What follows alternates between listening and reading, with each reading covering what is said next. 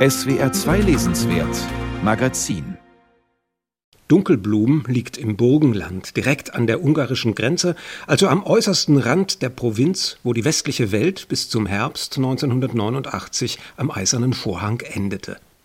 Im Sommer 1989, als die Grenze durchlässig wird, ist das Romangeschehen auch angesiedelt. Doch um einen Wenderoman handelt es sich keineswegs.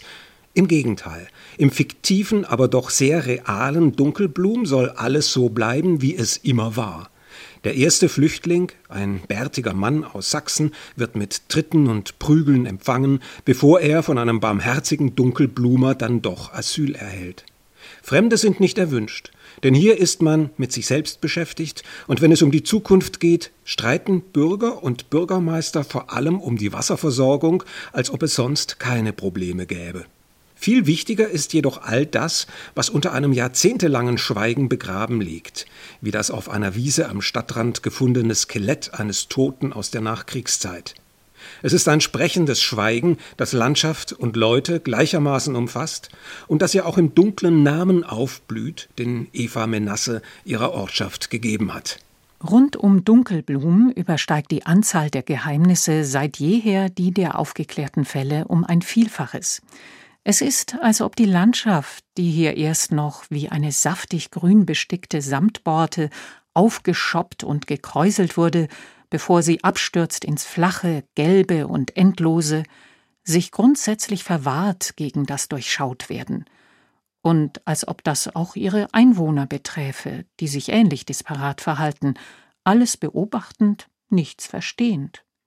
Die Köpfchen der Blumen drehen sich zwar emsig hin und her, und die Mauern spitzen ihre grauen, bröseligen Ohren, aber sie nehmen nur auf, sie geben nichts heraus. So schweigsam wie die Blumen und die Mauern ist auch Resi Reschen, die Wirtin im Hotel Tüffer. Sie hört alles und weiß alles, da in der Wirtsstube alle Dunkelblumer zusammenfinden. Ihr Wissen versinkt dann aber in ihr wie in den unzugänglichen Schächten eines stillgelegten Bergwerks. Chefin im Hotel Tüffer ist sie, seit die jüdischen Besitzer fliehen mussten und nicht mehr zurückkehrten. Aber auch darüber wird nicht gesprochen. Ausgerechnet hier mietet sich ein Herr aus Amerika ein, der sich zwar nicht als gebürtiger Dunkelblumer zu erkennen geben möchte, indem die Alten aber bald den jüdischen Jungen vermuten, der am Ende des Krieges von zwei Frauen versteckt worden war. Jetzt will er seine Retterinnen wiederfinden. Im fast vergessenen und überwucherten jüdischen Friedhof sind unterdessen Jugendliche aus Wien mit Restaurationsarbeiten beschäftigt, was den Dunkelblumern nicht gefällt, die an dieses Kapitel der Geschichte nur ungern erinnert werden wollen.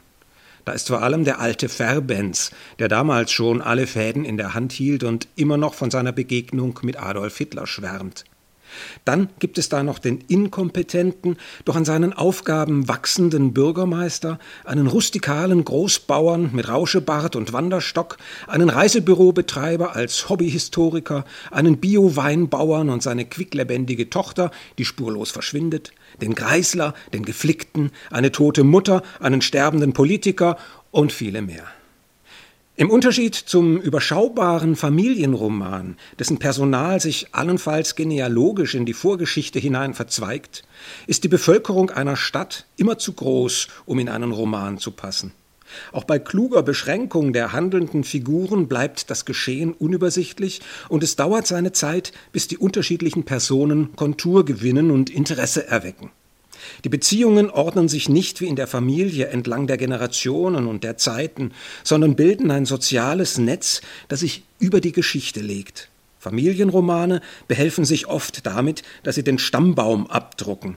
In Dunkelblum bekommt man stattdessen auf der Umschlag-Innenseite einen Stadtplan, auf dem zu sehen ist, wer wo wohnt und wo einmal das Schloss stand, das 1945 abgebrannt ist.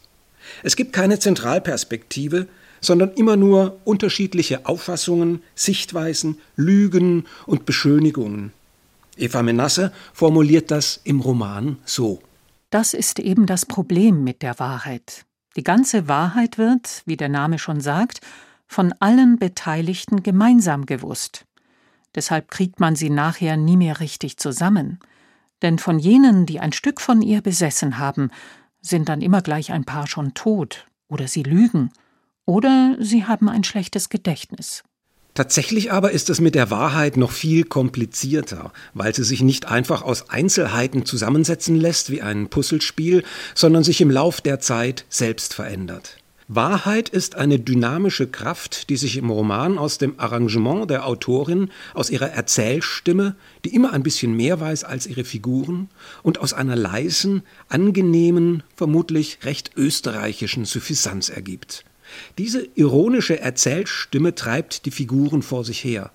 Sie ist nie zufrieden mit dem, was die Einzelnen wissen, ist aber verständnisvoll genug, um zu wissen, was für ein unzuverlässig Ding das Gedächtnis ist. Man kann dem Roman vielleicht vorwerfen, dass er allzu großen erzählerischen Aufwand für einen geringen Erkenntnisertrag betreibt. Dass Österreich Schwierigkeiten hat, sich seiner NS-Vergangenheit zu stellen, ist ja nun kein allzu großes Geheimnis. Eva Menasse ist aber eine geschickte und stilsichere Erzählerin, die zu unterhalten weiß und Spannung erzeugt, auch wenn ihre Tricks, eine Tote, eine Verschwundene, ein ausgegrabenes Skelett, durchschaubar sind. Dunkelblum ist kein Action- und kein Kriminalroman, bietet aber tiefe Einblicke in die labile Psyche der österreichischen Provinz. Und Provinzler gibt es ja bekanntlich überall.